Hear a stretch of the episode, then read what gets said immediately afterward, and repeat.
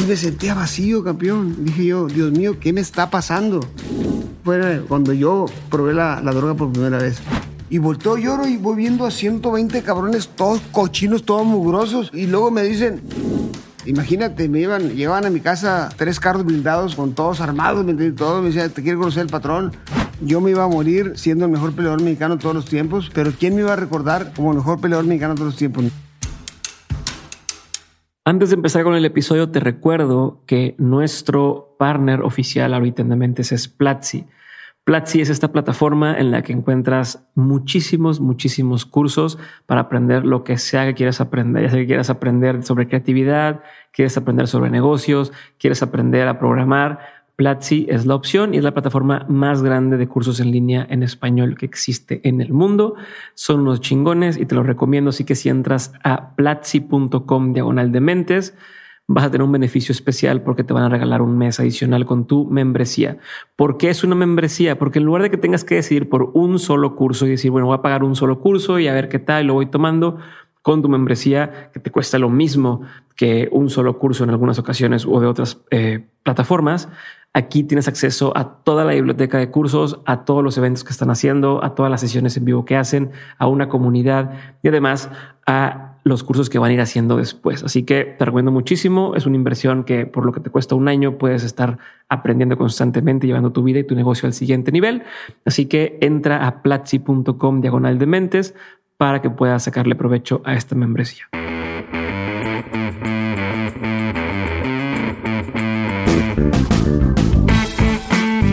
Ahora sí, yo soy Diego Barrazas y esto es Dementes, el podcast en el que tengo conversaciones reales, profundas y prácticas con la gente que está cambiando la forma de hacer las cosas, que están desafiando el status quo, que han marcado historias y con quien podrás estar o no estar de acuerdo, pero lo que han hecho es innegable. Así que hoy me acompaña el gran campeón mexicano Julio César Chávez. Siempre supe que quería tenerlo en Dementes, hasta ahorita se logró está, hacer realidad esto y fue mucho mejor de lo que yo imaginaba porque aparte tuve la oportunidad de ir a grabar a su sala y sorpresa, tenemos ya comprometido para hacer un segundo episodio con Julio César. Así que van a tener oportunidad de mandarme sus preguntas en el Inter entre este y la siguiente grabación del episodio, de todo lo que no contestamos en este episodio, de todo lo que no vimos. En este episodio nos concentramos mucho en, en el antes, en, en, la, en la historia que algunos ya conocen, unos no mucho, pero nos fuimos con la historia y en el siguiente episodio me encantaría ahora sí tocar temas mucho más a profundidad, explorar su opinión sobre ciertos temas, etcétera, pero voy a tomar mucho en cuenta lo que ustedes me digan. Así que por favor denme retroalimentación y díganme qué quieren saber. Me encuentran en arroba de mentes podcast. Ahí voy a estar escuchando todo. Así que disfruten ahora sí este episodio con Julio César Chávez y estén al pendiente de Instagram porque vamos a rifar unos libros y unas camisetas que me hizo el favor Julio César de enviarme. Espero que lo disfruten. Ahora sí, vamos a empezar.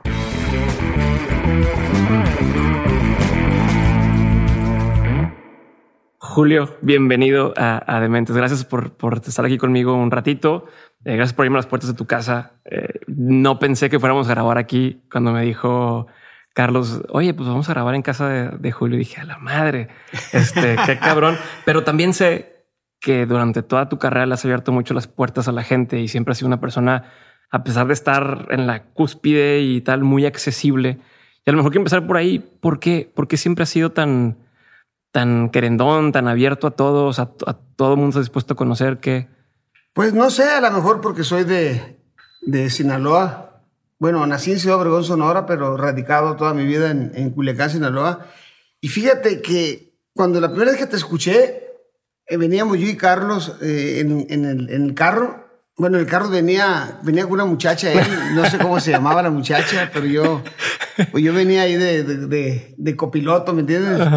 Y este, y, y, veníamos escuchándote la entrevista con Felipe Calderón y le dije a Carlos, oye, ese muchacho me cae bien, le dije, y sin conocerte, le dije, ah, eh, consigue el teléfono de él para que me entreviste, le dije, ¿va que te dije? No, hombre. ¿Y qué cosas y ahora estás aquí en tu casa? Que ahorita que llegaste, ay, ese fue el güey que habló conmigo. sí, dije, este fue el güey. Te lo imaginabas diferente. Este, pues gracias por abrirme las puertas. Digo, yo sé que, que has recibido aquí a todo mundo y, a medios internacionales y demás. Y pues, es un privilegio poder. Fíjate que no recibo mucha gente.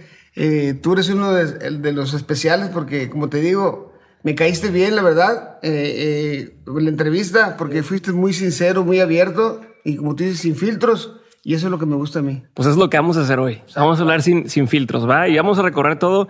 Yo sé que has contado en muchas ocasiones tu historia y has contado eh, todo el tema de cómo creciste y, cómo empezaste con tu familia y, cómo llegaste a, la cúspide, pero quiero tocar varios temas específicos. Uno, donde quiero entender que, que se siente que todo mundo te abra las puertas a todos lados, ¿no? Llegaste a un punto en el que, pues hasta el Papa, ¿verdad? Este, te, abrió, te, abrió, te abrió las puertas de su casa y de su cuarto y todo. Entonces, ¿cómo logras mediar eso como persona? No es normal. No es normal tener ese, ese poder y ese acceso a, a, cosas. Y tú que empezaste de cero, ¿cómo, cómo fue, güey? ¿Cómo, ¿Cómo lo sientes? pues eh, no fue nada fácil. Me costó mucho trabajo. Me costaron muchos chingazos, como tú lo dices. La verdad, este fueron muchos años peleando. Y eso fue lo que me abrió las puertas a, a, todo eso que tú dices. La verdad que eh, fue un poco difícil, complicado al principio. ¿Por qué? Porque pues, provengo de una familia humilde, ¿me entiendes? No soy muy bueno para hablar en, así, ¿cómo se dice? Con un, con un, presidente de la República o con, un, eh, con alguien importante, ¿me entiendes? Siempre me, me cohibí, me, me cohibido, perdón.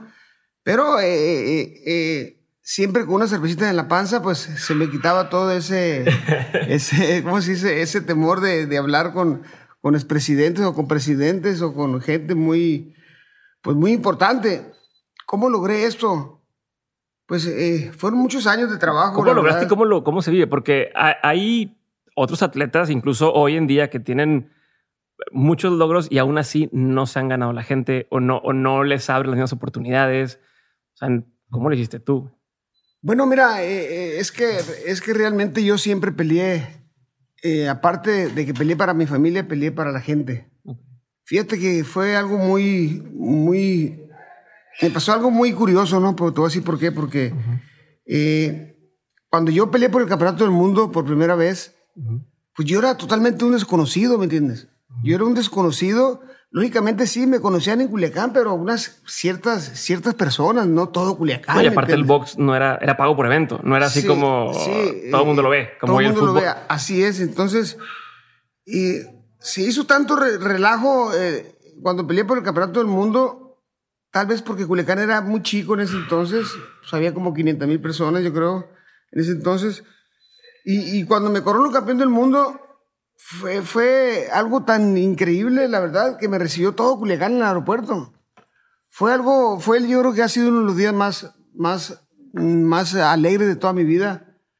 Porque uno sueña con eso, ¿me entiendes? Uno sueña eh, cuando uno no tiene nada en la vida, pues uno sueña con tener cosas eh, chingonas, ¿no? Sí. Pero es un sueño que pocos o alcanzan o que realmente se proponen. A, o sea, uno dice, ay, ojalá algún día tenga tal cosa, pero ahí estás viendo la tele nada más, o, sentado tirando hueva, o tal. O sea, no es lo mismo el decir, yo soñaba con eso y aparte pues, me la estoy pelando para... Sí, sí, por ejemplo, mira, yo le decía a mi madre, eh, eh, amá, lógicamente yo tenía ese sueño, ¿no? Yo no pensaba y, y, claro, perdón, pensaba y soñaba que iba a ser campeón del mundo, ¿no? Y soñaba con tener carros alegóricos, con tener mansiones, con tener millones de dólares. Y entonces eh, yo recuerdo que me, que miraba planchar y lavar ajeno a mi madre y, no me gustaba, ¿me entiendes? O sea, me enojaba, me enojaba. ¿Y no le ayudabas, gacho? Pues sí, yo estaba muy chico, ¿me entiendes? Entonces yo le decía, mamá, cuando yo sea campeón del mundo, la voy a sacar y planchar, le voy a sacar de, lavar y planchar ajeno. Y mi mamá no me creía, ¿me entiendes? No, no me creía y me rascaba la cabeza y decía, ay, muchacho pendejo, ¿cuándo va a ser campeón del mundo? Nunca.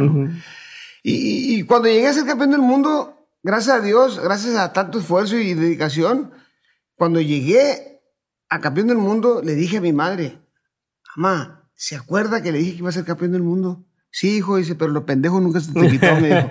¿Por qué? Le dije, ¿por qué? Porque te casaste muy joven, dice. ¿Entiendes? Entonces, eh, bueno, sí, mamá, le dije, me casé muy joven, le dije, pero, pero pues gracias a Dios, mire, ya le hice su casa, le compré su casa, ya la saqué de planchar y lavar ajeno, le dije, entonces no, fue, no soy tan pendejo, le dije. Algo estoy haciendo bien. Sí, Algo claro, estoy haciendo bien. claro. Oye, ¿y cuándo fue el momento en el que te diste cuenta que ya la habías hecho? Cuando dijiste, ya, esto es lo mío, soy un chingón. Es que, es que nunca pensé eso, la verdad. Nunca pensé eso porque siempre eh, eh, el boxe es de retos. Entonces, cuando yo me coroné campeón del mundo, yo lo más que había ganado en, en una pelea eran es, ese dinero que, que me ofrecieron por pelear para el campeonato del mundo fueron 30 mil dólares. Entonces, para mí ese era un mundo de dinero. ¿me entiendes? Entonces, si yo me coronaba campeón del mundo, en mi primera defensa, yo iba a ganar 100 mil dólares. Ah, Estaba escrito en el contrato. Ok. Entonces yo dije, Dios mío, 100 mil dólares es un chingo de dinero. Ajá. Si con esos 100 mil dólares hago una sola defensa y me retiro. Ok. Pero ¿qué, ¿quién iba a pensar no? lo, que me, lo que me tenía predestinado el destino? Ujú. Yo decía solamente una defensa, fíjate.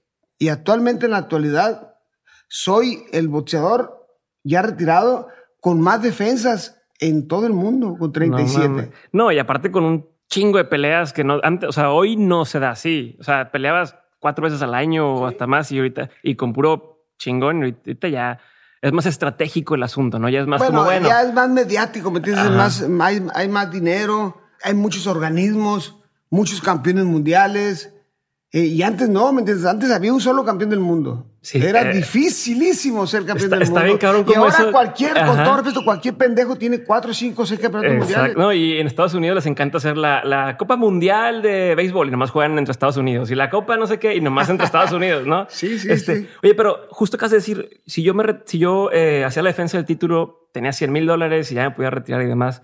Digo, supongo que en varias ocasiones podías haber dicho, ya tengo la lana, ¿no? Porque ya salí de pobre, Sí. pero seguías peleando.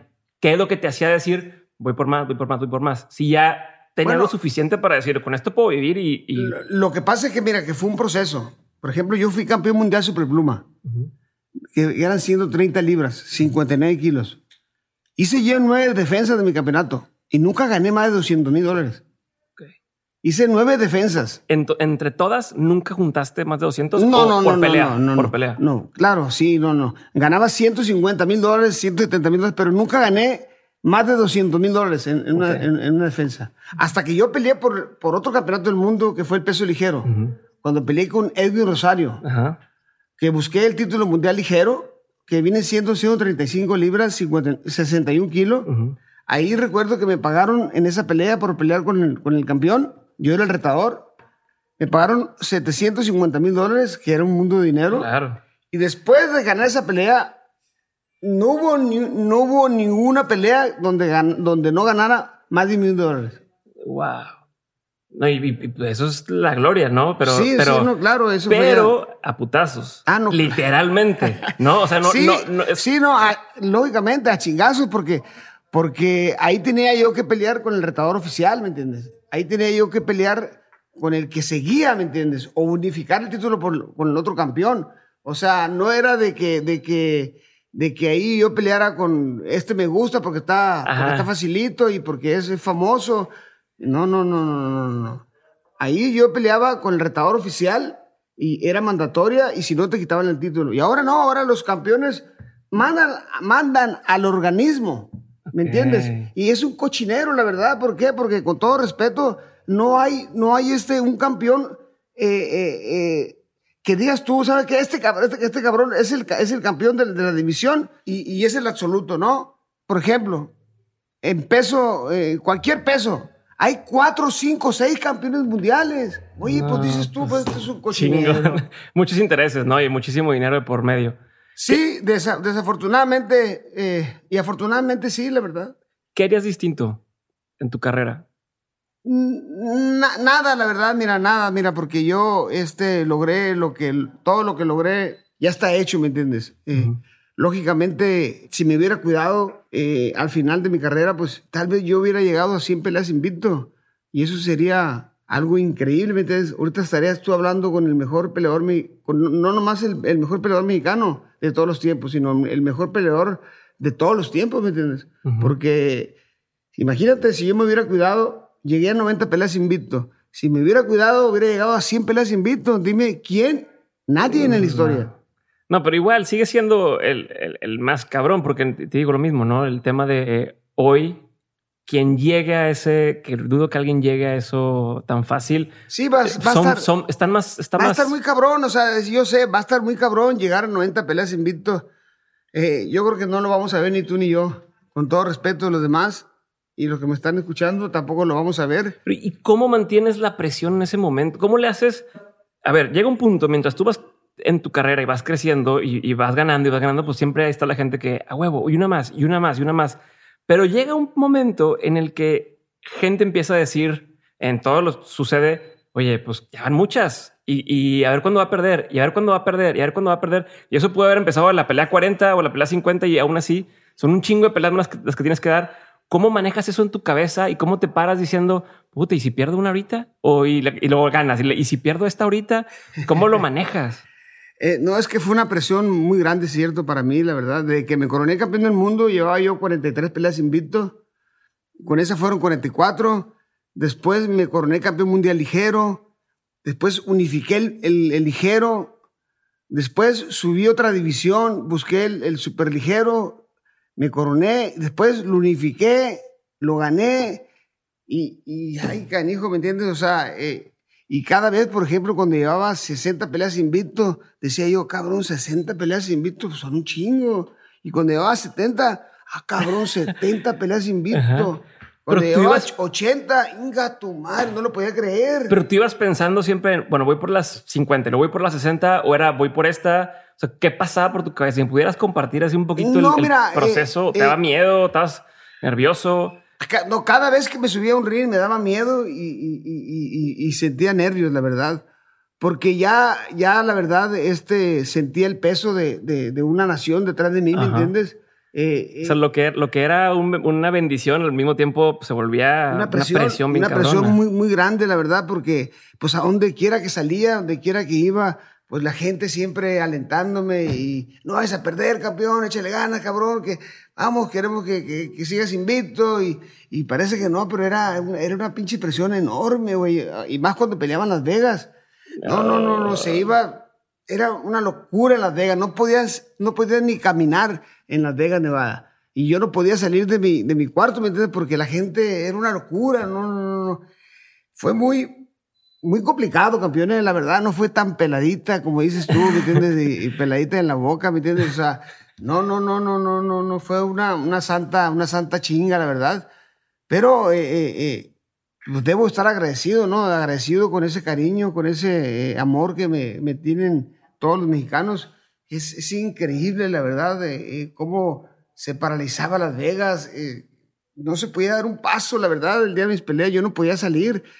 Eh, era una, una, una, una locura, la verdad, una locura. Y es por eso que yo, yo creo que era tanta la euforia de los mexicanos, de toda la gente, no nomás mexicanos, que me desvié un poco, ¿me entiendes? ¿Me entiendes? Que me desvié eh, por el camino equivocado, ¿me entiendes? Eh, porque yo cuando llegué a 90 peleas invicto, yo sentí que yo lo había logrado todo ya. Dije yo, ya. Ya tengo el sueño, el sueño que, yo tenía desde chico, de joven, se me había cumplido, ¿me entiendes? De tener millones de dólares, ya los tenía, gracias a Dios. Soñar. Ya tenía mi avión privado, ya tenía mi yate, ya tenía mis mansiones y me sentía vacío, campeón. Dije yo, Dios mío, ¿qué me pasa? O sea, ¿qué me está pasando? Y es ahí donde busqué la cosa más estúpida y pendeja que fue la droga y el alcohol. Ahí me refugié y, y, y eso fue el infierno para mí. Ok. Porque te sentías vacío. Sí, sí, la verdad me... Fue o sea, ¿cómo, era, ¿cómo era decir, oye, peleé con, con Macho Camacho, la fiesta, ahí, llevo a, a, mi casa y, ¿qué sentías? Parece que, parece que Dios te, te dijo esa, eso, eso, porque ahí en la pelea con Macho Camacho fue cuando yo probé, cuando yo probé la, la droga por primera vez. Okay. ¿Por qué? Porque esa pelea fue una locura. Esa pelea fue algo histórico, ¿me entiendes? O sea, las Vegas era una locura, no se podía dar un paso para ningún lado. México me, han dicho que estaba paralizado, que estaban esperando esa pelea. Eh, llegué a Culiacán, me recibió todo Culiacán. Me fui a México, desde, la, desde el aeropuerto hasta Los Pinos. la gente por las calles, o sea, como si yo fuera el papa, digo con todo respeto, no, no soy el papa, pero, pero así, ¿me entiendes? O sea, y de ahí fue cuando yo probé la droga por primera vez. ¿La probaste en, en, un...? Porque yo he escuchado que no es lo mismo decir, ok, la voy a probar en momento fiesta, o sea, en momento estoy feliz, me siento bien, o en momento de tengo este esta presión o este vacío. la, probé, la, probé, en, en, en, la fiesta, ¿me entiendes? Cuando ya le gané a Macho Camacho. ¿Te acuerdas que, eh, cómo fue el, día? Sí, fue, fue este. Mira, ya me lo habían ofrecido muchas veces, ¿me entiendes? Pero, pero gracias, gracias a Dios, pues no. No, nunca, nunca la había aceptado, ¿me entiendes? Nunca la quise aceptar porque pues, pues yo era deportista, ¿me entiendes? No, no era eso para mí, ¿me entiendes? Pero ese día era, una, era tanta la locura, tanta la euforia, ¿me entiendes? Que, que dije, pues presta para acá, pues cabrón, para no estoy chingando ya, pues. Y le di uno, ¿me entiendes? Y la verdad no, me, no crees que me cayó muy bien, ¿me entiendes? No me cayó muy bien, pero al ratito otra vez, y, ya me empecé a enganchar, ¿me entiendes? Dije, ah, cabrón, esto es, esto es para mí, ¿me entiendes? Entonces, eh, yo pensé que yo podía, pues dejarla, ¿me entiendes? Rápidamente, pero, pero no, o sea, me fui enganchando poco a poquito, poco a poquito, poco a poquito, poco a poquito, poco a poquito, hasta que la verdad, o sea, hasta que tocó el fondo. ¿entiendes? ¿Y, y, y en qué momento fue donde dijiste ya no puedo controlar esto? Eh. porque supongo que muchos estamos, o sea, dices, oye, pues poquito y yo puedo y puedo dejarlo y poquito y puedo dejarlo. Y es nomás ahorita porque estoy contento. Mira, mira, mira, seguí ganando peleas después de la pelea de Macho Camacho, seguí ganando peleas, pero ya mi preparación ya no era igual, ya no era la misma, ¿me entiendes? Eh, Pero el hambre tampoco la tenías igual. No, ya no, ya no, la verdad no. Ya le, ya le estaba perdiendo el respeto al boxeo. Le estaba perdiendo el respeto a, a mí mismo, la verdad. Ya no me estaba preparando igual, ya no entrenaba igual. Ya me empezaba a afectar un poquito la droga, ¿me entiendes? Empezaba yo a pelear un poco con mi esposa, eh, con mi, la gente más allegada a mí. ¿Me entiendes? Ya empezaba yo a hacer mi voluntad, ¿me entiendes? A no levantarme ya a las seis de la mañana a correr, a, entrenar cuando yo quisiera, ¿me entiendes? Eh, ya si la droga eh, la dejaba un mes y medio, ahora la dejaba un mes, después 15 días, después una semana, y después dos días, y así, ¿me entiendes? Hasta que ya no, no, no pude, la verdad. Ya se volvió algo del día a día. Ya se volvía algo del día al día y, y, y se volvió un infierno para mí. Y estando en eso, tú eras consciente de la estoy pasando mal, pero no puedo dejarlo. Sí, mira. O, sea, te pregunto por como creo que la gente le serviría entender cómo es el proceso. Yo sé que hoy tienes clínicas y hoy ayudas a mucha gente, pero la gente lo vemos desde afuera muchas veces y no sabemos qué es lo que pasa dentro de la cabeza de alguien que tiene este, esta enfermedad. Entonces me gustaría entender un poquito, este, y ahorita nos salimos de ese tema, pero entender que mientras estás en el en la enfermedad, en el problema, ¿cómo era pues mira, lo que pensabas? Eh, es que era algo muy, muy triste, la verdad, muy triste porque eh, yo sabía que estaba mal. Yo sabía que hacía mucho daño, ¿me entiendes? yo sabía que lastimaba a, a, a, mis seres queridos, ¿me entiendes? Yo sabía que se preocupaban por mí, ¿me entiendes? Pero me valía madre, ¿me entiendes?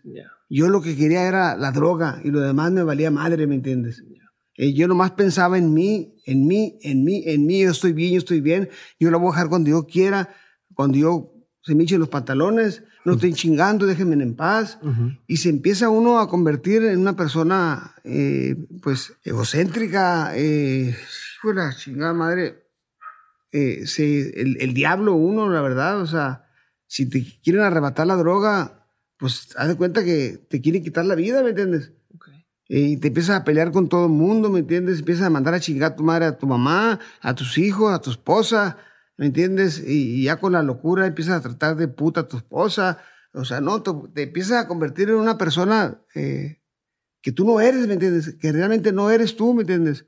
Pero desafortunadamente la droga te hace así, ¿me entiendes? Te hace, te hace ser una persona eh, eh, lo peor. ¿Me entiendes? Pero y estás, mientras estás haciendo así, sabes que estás haciendo así, pero no lo puedes, o sea, pero dices a chingar a su madre. Sí, pero, pero dices tú, bueno, al rato, se me pasa, al, rato pasa. Al rato lo arreglo. Al rato lo arreglo, pero no, al contrario, se va, se va yendo más, más, y más y más y más y más. y, y, después se empieza a convertir en una locura, ¿me entiendes? ¿Por qué? Porque dura dos días sin, sin, sin comer, sin, sin, sin, dormir, y empieza a ver el diablo, empieza a ver monos con tranchetes, empieza a ver que tu señora te engaña, eh, que tu mamá te quiere robar, que tus hijos... Empieza a ver como esquizofrenia. Sí, sí, sí, empieza una locura, ¿me entiendes? Y, y, está cabrón, empieza a ver el diablo, empieza a gritar, empieza... No, no, no, no, empieza a desculcar, empieza a esparpajar cosas. No, se, se vuelve un martirio, un infierno, la verdad. Yo en mi casa la tenía eh, tapizada y todo, y empecé a la que la quemé, eh, em, decía que estaba el diablo, empezaba a, con un martillo a escarbar. Eh, no, no, no, no, no, no, Dios mío, qué bárbaro. Empecé a tratar de puta a mi esposa y el puto era yo, ¿me entiendes? O sea, a mis hijos les faltaba el respeto a mi madre, que tanto la que la, la quiero, le, le, decía que no estuviera chingando, o sea, no, no, no, no. Y la gente que me quería ayudar, eh, pues no la quería llover, ¿me entiendes? No le, no le daba acceso a mi casa, ¿me entiendes? Estaban los guardaespaldas ahí, no dejen entrar a esta puta gente. Pura pinche gente nomás que me llevaba mierda. Esa es la gente que, que yo quería. Okay. y, esa, y esa gente fue la que me llevó al infierno, que me llevó a un hoyo que no, que estuve a punto de quitarme la vida eh, estuve a punto de quitarle la vida a un hermano mío. Este, iba gente a mi casa, no lo dejaba salir, lo secuestraba, lo golpeaba. No, no, no, no, era un santo desmadre, campeón, la verdad. O sea, pierdes el control por completo. Totalmente, ¿me entiendes? Empecé a perder millones de dólares, empecé a perder carros, terrenos, empezaron a vender, empecé a perder todo, campeón. Pero, o sea, por lo que me cuentas, se me haría imposible salir de eso. O sea, dices, perdí el control por completo. Es imposible que uno solo salga de eso unas no. ahí, ¿no? O, cómo fue el, la primer así pedacito de luz que empezaste a ver y dijiste, pues me voy a salir de aquí? O, dónde fue donde dijiste, ya, no puedo seguir aquí? ¿Fuiste tú? ¿Te ayudaron? ¿Cómo, cómo sales de eso? Porque para lo que me dices es más imposible. O sea, no mames. Si no quieres recibir a nadie, si... No, y aparte, mira, rodeado de muchísima gente negativa, iban a mi casa. O que se aprovechaban. ¿Para qué, te cuento? Todos los narcotraficantes más buscados de, de, de todo el mundo, pues mandaban por mí, me amanecía con ellos, ¿me entiendes? Y si no iba, pues me llevaban a huevo, pues mejor por, iba yo por mi por las buenas, por, por la buena voluntad, hay que ser amigos, no enemigos, ¿me entiendes? Y, y fíjate, la primera vez, fíjate, cuando yo realmente ya no podía, eh, Miriam, mi segunda esposa, eh, me llevan a, a, supuestamente a una clínica a Guadalajara y, y, yo para que no estuvieran chingando ya, ¿me entiendes? Porque yo ya estaba vomitando sangre, ¿me entiendes? Ya había ido al hospital varias veces, ya, había, ya me estuvo a punto de quitarme la vida.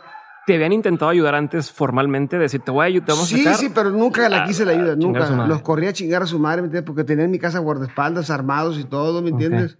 Y ese día que me llevan a Guadalajara hasta que yo acepto, no dijo, dije yo, bueno, para que no estén chingando ya, ¿me entiendes? Para que me dejen en paz, me voy a ir a Guadalajara, bien un mes. Okay. Está bien, me dijeron, un mes. Pero yo voy a tener mi cuarto, mi televisión, ¿me entiendes? Eh, me pusieron una cancha de fútbol bien chingona, ¿no? Dije yo, oh, pues aquí me lo va a pasar a toda madre. Dije yo, aquí me la paso un mes. ¿Ya tienes hijos en ese entonces? Sí, claro, sí. Me, llevó Julio y Omar. Okay. Julio y Omar y, y, y, y se me hace que, y, la bruja esta.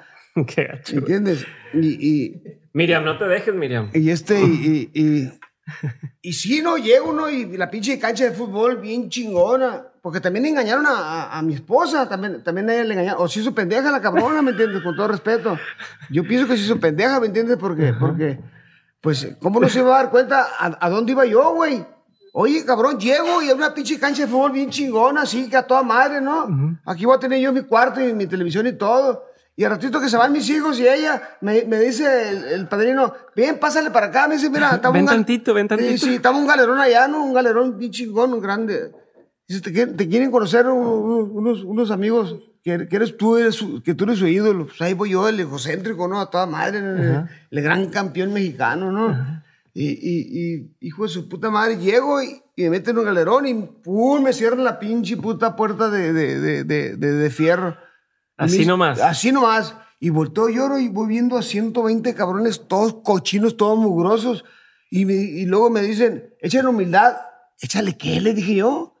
Que le eches humildad, cabrón. Y dice, ¿pero por qué, pendejo? Le porque por hoy te vas a quedar aquí, güey. Dice, Estás pendejo tú, baboso, le dijo. ¿Quién no sabes quién soy yo, pendejo? Le digo. Sí, ya sé quién eres tú, me dijo. Eres un pinche adicto más, dice. Que todos aquí. Estás pendejo, hijo, tu reputa madre, le dije yo, pues perdón. soy el gran campeón mexicano, cabrón, le digo. ¿Cómo voy a estar yo aquí, pendejo, con este pinche vuelo de mugroso, güey? Le dije. Sáqueme de aquí, hijo, tu chingada madre, le dije, si no lo voy a agarrar chingazos. Sáqueme de aquí. Ah, antes sí, qué miedo para ellos, ¿no? no me te enojes con ellos, y eh, dos no, Y me agarro chingazos, güey. Se vienen cinco cabrones y pasa los cinco, los noqueo, uno, pa, pa, pa, pa, pa, me pegan unas patadas y todo, pero me chingo los cinco. Pero fue su reputa madre, pero con 20 cabrones, güey. Pues me pegan una santa putiza, güey. Entre todos. Entre todo una putiza y me amarran y todo, güey. No, hombre. Pasé los cuatro meses más amargos de toda mi pinche perra vida, güey. Te lo juro por Dios. Y no podía hablar con mi esposa, no podía hablar con nadie, güey. Con nadie. Estás encerrado. Encerrado, sí, sin, sin tener comunicación. Y no hubo ningún momento en esos cuatro meses que dijeras, bueno, ya, acepto la realidad, aquí estoy, tengo humildad. O cuánto tiempo tardaste en. ¿Cuánto tiempo te duró ese de, a ver, yo soy el gran campeón mexicano y todos chinguen a su madre, estando ya encerrado? Mm, eh, los primeros, el primer mes, la verdad, me la pasé casi amarrado, amarrado, la verdad. Eh, el, el, mes y medio ya me soltaron y ya empezaba yo a tener eh, eh, un poquito de, humildad, como tú dices, ¿me entiendes? Porque para todo tiene que echarle humildad, ¿me entiendes? Para pedir comida, te echo humildad con la comida, te echo humildad con un cigarro, te echo humildad con... Sí, porque ahí no eres nadie, o sea, ahí eres uno igual a todos los demás. Así, aparte con las manos atrás, la vista al frente, y no podías hablar con nadie. Oye, pues dije, yo decía, oiga, señor, pero, padrino, ¿pero por qué estoy yo aquí? Sáqueme aquí, cabrón, pues yo tengo para pagar mi cuarto, todo. No, ni madre, aquí va a estar, cabrón. A tú. Esto es para que valores, cabrón. ¿Para que valore qué? Le dije, decía yo. ¿A quién maté? ¿A quién robé, cabrón? ¿Por qué voy a estar aquí yo, hijo de tu reputa madre? Y otra vez al rincón, hijo de su reputa madre, ¿me entiendes? No, hombre. Pues, ¿qué hice, hijo de su puta madre? ¿A quién maté? Le decía yo. ¿A quién robé, cabrón? ¿A quién violé? Bueno, para merecer yo eso, estar aquí como los pinches putos perros. Pero, ¿sabes qué? Y, y, y me fui adaptando, ¿me entiendes? Entonces, o sea, eh, cada que te empezabas a tranquilizar, otra vez sí, te volvió el coraje sí, y el... decía yo, bueno, decía yo entre mí, ya que estaba más tranquilo, porque lloré un chingo ahí, güey, lloraba y decía, Dios mío, ¿qué hice para merecer esto? Y decía yo entre mí, bueno, tal vez tengan razón estos cabrones. Porque es cierto, cabrón, la neta. Yo tenía una mansión afuera, cabrón.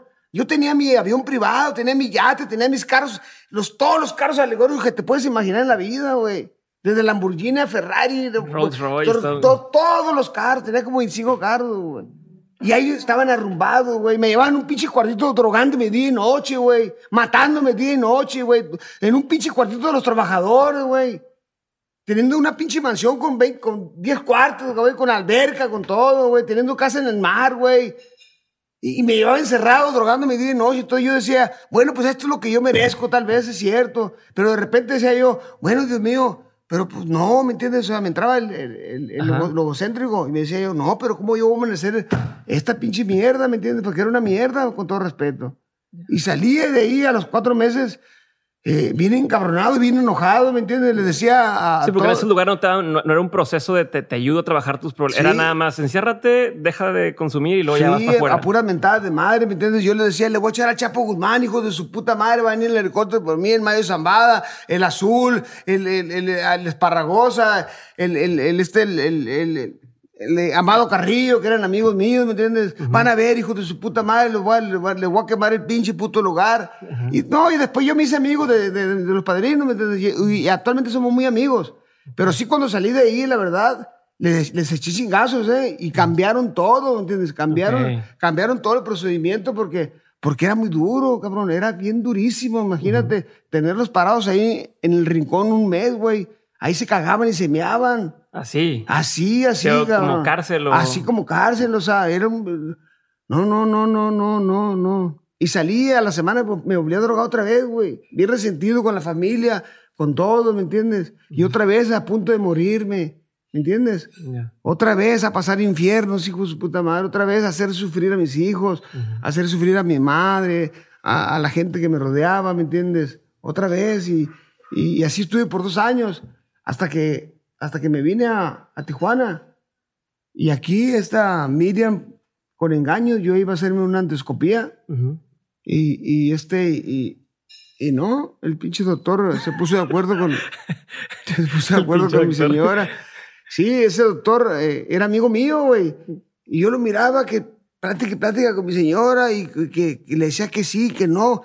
Bueno, pues qué tanto platican esta pinche gente. Ya, doctor, ándale, ándale la pinche endoscopía, espérate, cabrón. Porque no quería hacerme eh, dormir para que me llevaran a, a- a la clínica, ¿me entiendes? Pero hasta que lo, estos lo convencieron y, y amanecí en la puta clínica, O sea, te, te sedaron. Me Te sedaron, sí, me sedaron y me, me durmieron en la clínica y ahí, ahí estuve cinco meses y medio y ahí pude recuperarme, güey. Ya. Y qué cosas de la vida, ¿no? Hace, el mes pasado, hace dos meses, cumplí 11 años limpio. Y el día, y, y qué cosas del- del- del destino, la verdad, o sea, vino el doctor con su hijo para acá. el, el día que cumplí años, el día que él, que él me, que me inyectó, Ujú. vino aquí a mi casa porque su hijo eh, quería que, lo, que, le, que le, como soy su ídolo yo, Ujú. y tiene un problemita eh, eh, de, de- Cognitivo. sí, tiene un, tiene un problema él, el niño. Le, le- le puse los guantes y, y lo enseñé en el costal y todo, y, y- pero qué cosas de la vida, o sea, el, el mismo día que me internó y el mismo día que cumplí años vi- vino a verme. Y sin saber, fíjate. ¿Qué lo- ¿Y qué sientes? O sea, me queda claro cuando me platicas esto, te, te veo que te vuelve a dar un, coraje, que te vuelve, lo vuelves a vivir, ¿no? Y siento que todo lo vives a, flor de piel. Eh, ¿Cómo ves hacia atrás ese momento del primer encierro y luego la segunda vez? ¿Sí, te, te sigue dando coraje en el sentido de, de estuvo mal lo que hicieron? ¿O crees que si no hubieran hecho eso no hubieras no, hubiera salido? No, mira, este, eh, la segunda vez también, eh, pues ya ese, ahí sí sabía ya que era, que era, que era mi señora Miriam y que era mi hijo Julio. Ellos tomaron la decisión.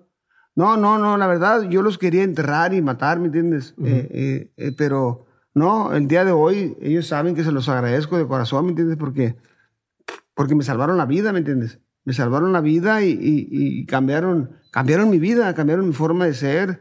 Eh, ahora soy otro Julio César Chávez, definitivamente. Creo que Dios me ha dado otra oportunidad de vida y la estoy aprovechando, la verdad, porque me ha ido, no sabes tú, la verdad, he recibido puras, puras bendiciones. Lógicamente, los problemas nunca se van a acabar, campeón. campeón. Claro. ¿Me entiendes? Eh, y, y- y hay que estar preparados para todo, ¿me entiendes? Porque, porque si te descuidas poquito, vuelves para atrás otra vez, ¿me entiendes? Y yo no quiero para atrás ni, ni, ni, ni para para. No, está muy cabrón, cabrón. Pero, pero, ¿y ¿cómo, ¿cómo le haces para el, día a día? Es algo que dicen, es como, como un alcohólico, ¿no? Sigue siendo alcohólico Sí, y todos sí. los días, todos los días piensas en, en, en, en eso. O sea, hay días donde dices, ah, hoy no, hoy no, ni siquiera me vino a la mente que estoy peleando contra mi enfermedad. O, o sea, ¿cómo es el, el, el proceso en tu, en tu cabeza? Cuando te No, llega el es- estrés, ¿cómo lo Ese- manejas? Es ¿Cómo- el, es el solo por hoy, campeón, la verdad. eh, Sí. Este ha sido muy difícil, muy complicado, la verdad. Los primeros dos años, hijo la chingada, estuve a un hilo de volver a, de volver a recaer otra vez. ¿Qué te hacía no caer? Eh, eh, precisamente mis clínicas, ¿me entiendes? Porque cuando me sentía que estaba así a un, un- a un puntito de volver a caer otra vez por un coraje, por, por una tristeza, ¿me entiendes? O por una alegría. Eh, es bien complicado, bien difícil, campeón, la verdad. O sea, eh, más cuando te está yendo bien, que el dinero empieza a llegar así a manos llenas, a manos llenas y, y yo mejor se lo doy a mi, a mi vieja, ten, ten, ten. Sí. ¿Me entiendes? Porque, porque, La no es, es- porque es el diablo, ¿me entiendes? Es el diablo. Y, y ha sido muy, muy, muy complicado, muy difícil. Y por eso yo puse las clínicas, ¿me entiendes? Puse las clínicas por lo mismo. Porque quise comprometerme conmigo mismo porque me empezó a gustar esta vida, ¿me entiendes? Al principio no me gustaba nada, te lo soy sincero, la verdad, no le llevaba sentido a nada. Estar sobrio. Sí, Decías, estar "Este- sobrio. Este pedo no está, no está no, padre". no, este, este pedo no es para mí, sentía que no, nada me motivaba, nada me, nada me daba alegría, ¿me entiendes? O sea, y decía yo, chale, esta pinche vida, no, no, no, yo volver a recaer otra vez, chinga su madre, ¿me entiendes? Ok. Pero no, este, ya cuando, cuando tienes un programa de recuperación, Cuando tienes amigos, psicólogos, amigos eh, consultores en la clínica, pues vas y te curas con ellos, ¿me entiendes? Cuando me siento ansioso, cuando me siento que tengo ganas de tomar, de drogarme, voy a la clínica, doy mi testimonio, me subo a la tribuna y digo, ¿sabes qué? Me quiero tomar, hijo de su pinche madre, me siento mal, ¿cómo le hago? Eh, la verdad no quiero volver otra vez para atrás.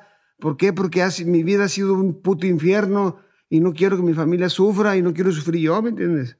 Entonces, eh, eh, así ha sido, así es mi, mi, mi, vivir en Culiacán o en Tijuana y, y, siempre estoy rodeado de gente, de gente positiva al lado mío, ¿me entiendes? Como Carlos Peña, como Jorge Peña, ¿me entiendes?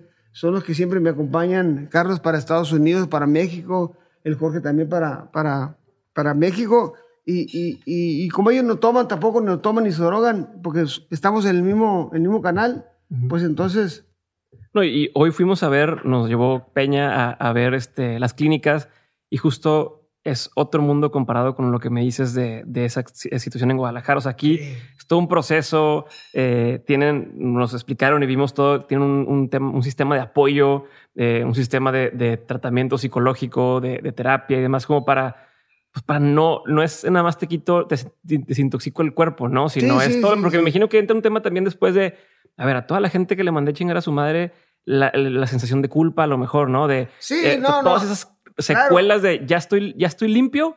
Ahora, ¿cómo lidio con todo este cagadero que hice, no? Sí. No, pues por eso, por eso hay, hay, son los 12 pasos, ¿me entiendes? Hay un paso donde dice, donde dice que se tiene uno que, que, que disculpar eh, eh, con pedirle perdón a toda la gente que ofendiste, ¿me entiendes?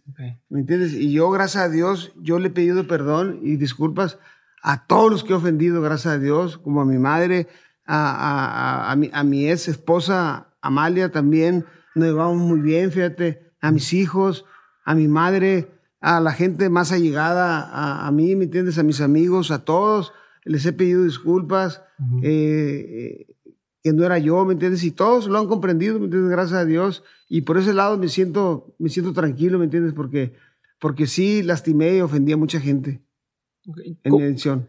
¿Cómo, cómo, y te voy a cambiar un poquito de tema para, para ¿cómo, cómo, cómo le haría alguien para no, o sea, cómo te das cuenta que estás a, punto de, de, caer en esto?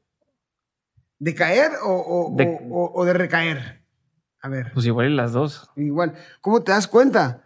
No, es que, es que está cabrón, la neta. O sea, cuando la primera vez que pruebas una droga, no te das cuenta hasta que no la pruebas, ¿me entiendes? O sea, Siempre, estás, siempre vas a estar expuesto. Siempre, porque siempre hay amigos. ¿Me entiendes? Amigos que dicen que son tus amigos, pero no son tus amigos. Porque un amigo, estoy seguro que no te ofrece, no te ofrece droga. Te puede ofrecer una cerveza, ¿me entiendes? ¿Me entiendes? Y, y, y, quién sabe, ¿me entiendes? Porque si sabe que te hace daño, no te la va a ofrecer, ¿verdad? Pero un, uno de esos amigos que dicen que son tus amigos, pero que fuma marihuana o usa cocaína o usa pastillas, tachas o algo, y te, y, te ofrece, ese no es tu amigo, ¿me entiendes? Ese es tu enemigo, ¿me entiendes? Porque, porque tarde o temprano vas a caer, ¿me entiendes? Vas a caer y va a ser muy difícil, complicado salir después de, de, de, ese infierno, ¿me entiendes?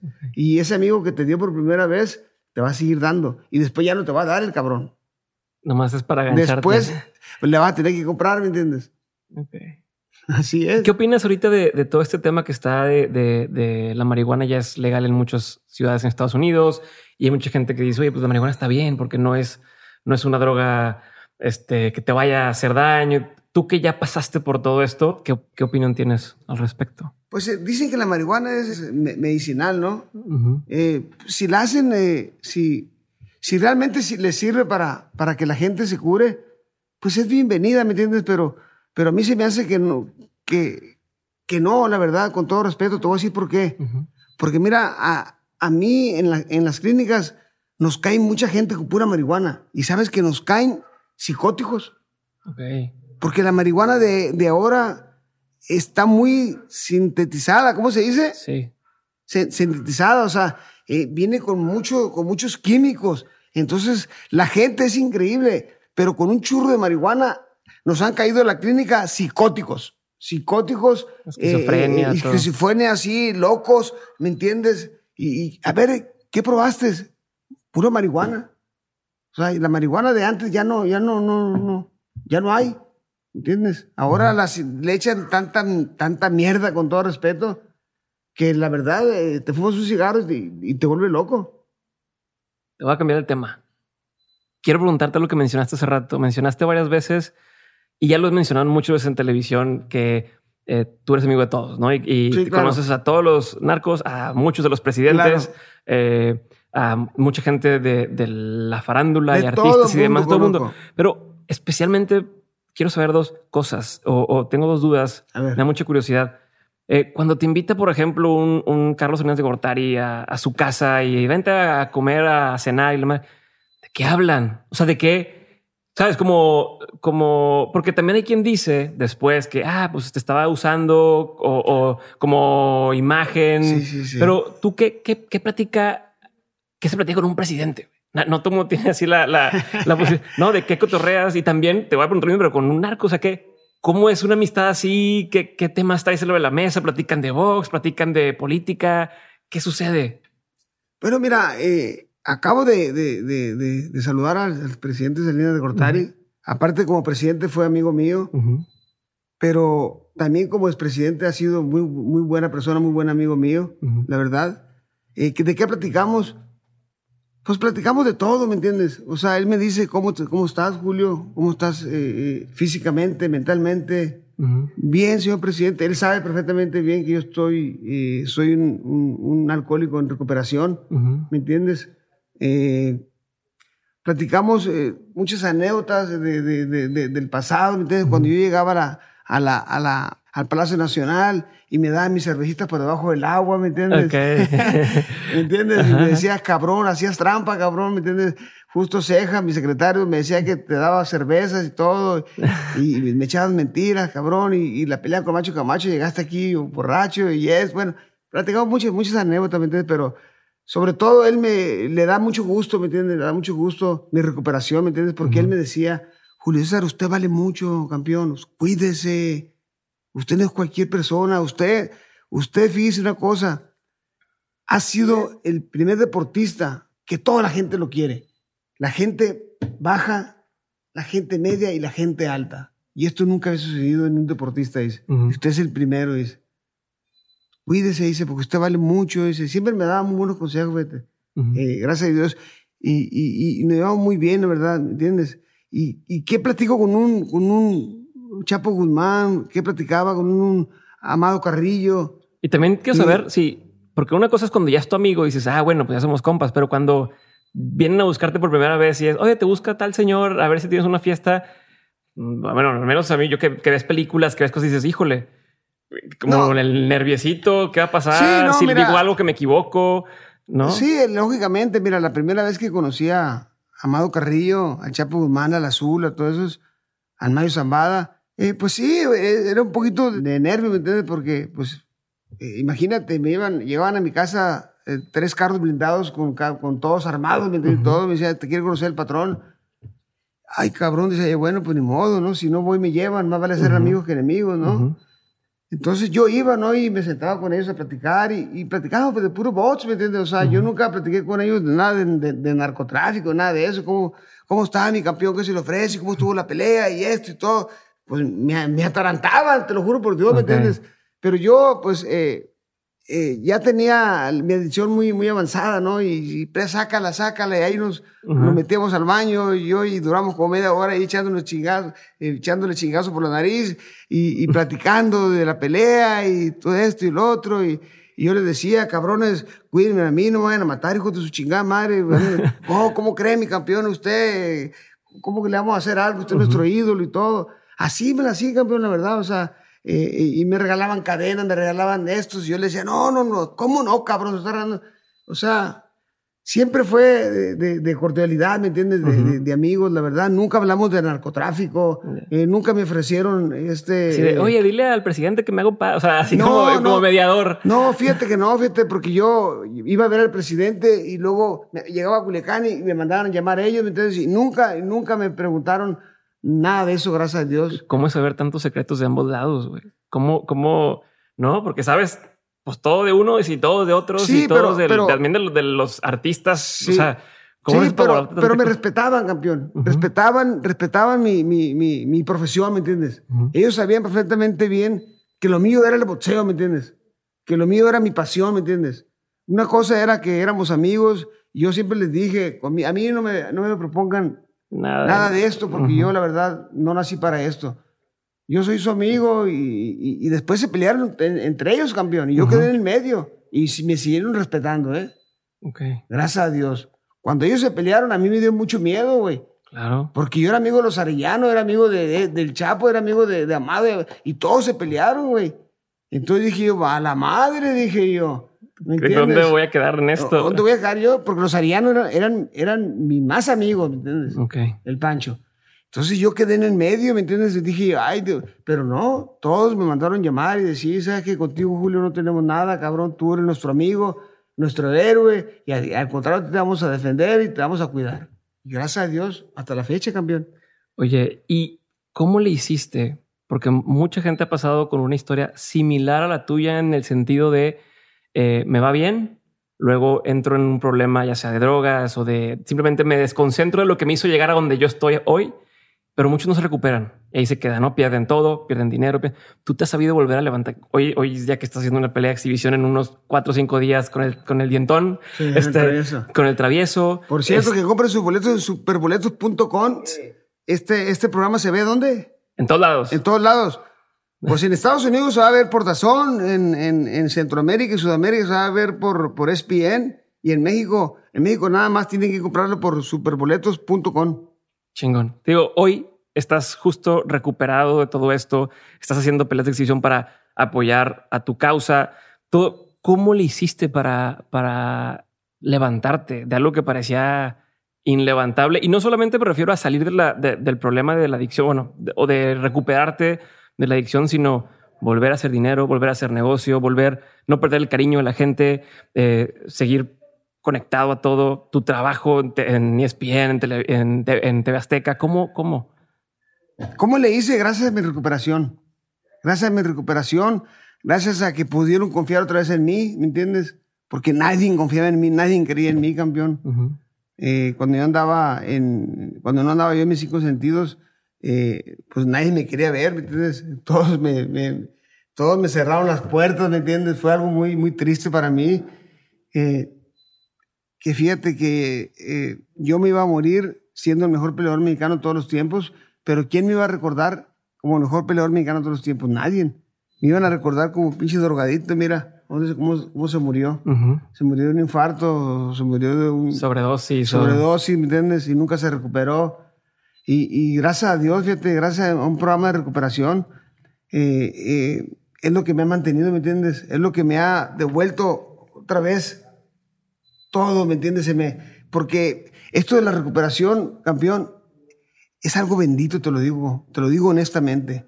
Cuando uno tiene un problema de drogadicción y alcoholismo y se mete uno a un centro de recuperación, campeón, y estás ahí la sufres y la sufres y la sufres por espacio de un año o cinco meses y meses, parece que no, campeón, pero Dios te bendice. Dios te bendice y todo se te vuelve otra vez a venir, ¿me entiendes? Otra vez a recuperar, a recuperar, a recuperar. Es algo grandioso y a mí, gracias a mi recuperación, empezó yo a llegar a trabajo en, en ESPN, en TV Azteca, de pláticas, eh, eh, voy y firmo, de guantes, eh, autógrafos. Bueno, la verdad, tengo un infinidad de trabajo, la verdad que es increíble cómo, cómo, cómo, Dios me ha bendecido, la verdad. O sea, es, es, es algo que, que no te lo puedo explicar, campeón, te lo juro por Dios. Lo único que he recibido, gracias a mi recuperación, son puras bendiciones. Puras bendiciones. Ya está por acabársenos el tiempo. Te voy a hacer, eh, porque estoy mandando ahí señales, eh, Carlos. Este, te quiero hacer unas preguntas que le hago a todos mis invitados. Son preguntas concretas. Te hago la pregunta, respondes y Sale. siguiente. Pregunta número uno. ¿Cuál sería el peor consejo que te han dado? El peor consejo que me han dado. Ay, cabrón, el peor consejo que me han dado. Que deje a las viejas. ¿Cuál ha sido uno de los mejores consejos que te han dado? Que no las dejes. que no las deje. Mira, el peor consejo que me han, el, el- el mejor consejo que me han dado, te lo digo honestamente, campeón, es haz todo lo que hagas, pero no te drogues. ¿Entiendes? Ese es el mejor consejo que me han dado. Haz lo que te dé tu chingada gana, pero no te me drogues y no tomes. ¿Cu- ¿Cuál, ¿Cuál es la lección más memorable de tus padres que te dejaron tus papás? Bueno, mi padre lo recuerdo con, con mucho, con mucho amor, con mucho cariño, la verdad. Con mucha tristeza también porque, porque sufrió mi padre, pobrecito, ¿me entiendes? Pero la mejor eh, eh, herencia que me dejó es eh, eh, eh, el ser honesto y, trabajador, ¿me entiendes? Ya para terminar, porque no nos queda tiempo, ¿cuál sería, de todo lo que has vivido, todo lo que has, eh, en lo profesional, en lo personal, has tenido una serie de aprendizajes? Si tuvieras que quedarte con tres aprendizajes que quisieras tener siempre presentes, que fueran como tu brújula, esas tres lecciones de vida, ¿cuáles serían? Eh, el caerse y volverse a levantar. El nunca dejarse vencer. y, siempre eh, eh, hay una frase que los sueños se hacen realidad a base de esfuerzo, dedicación, perseverancia, trabajo, pero sobre todo la disciplina, campeón, es la base en todo.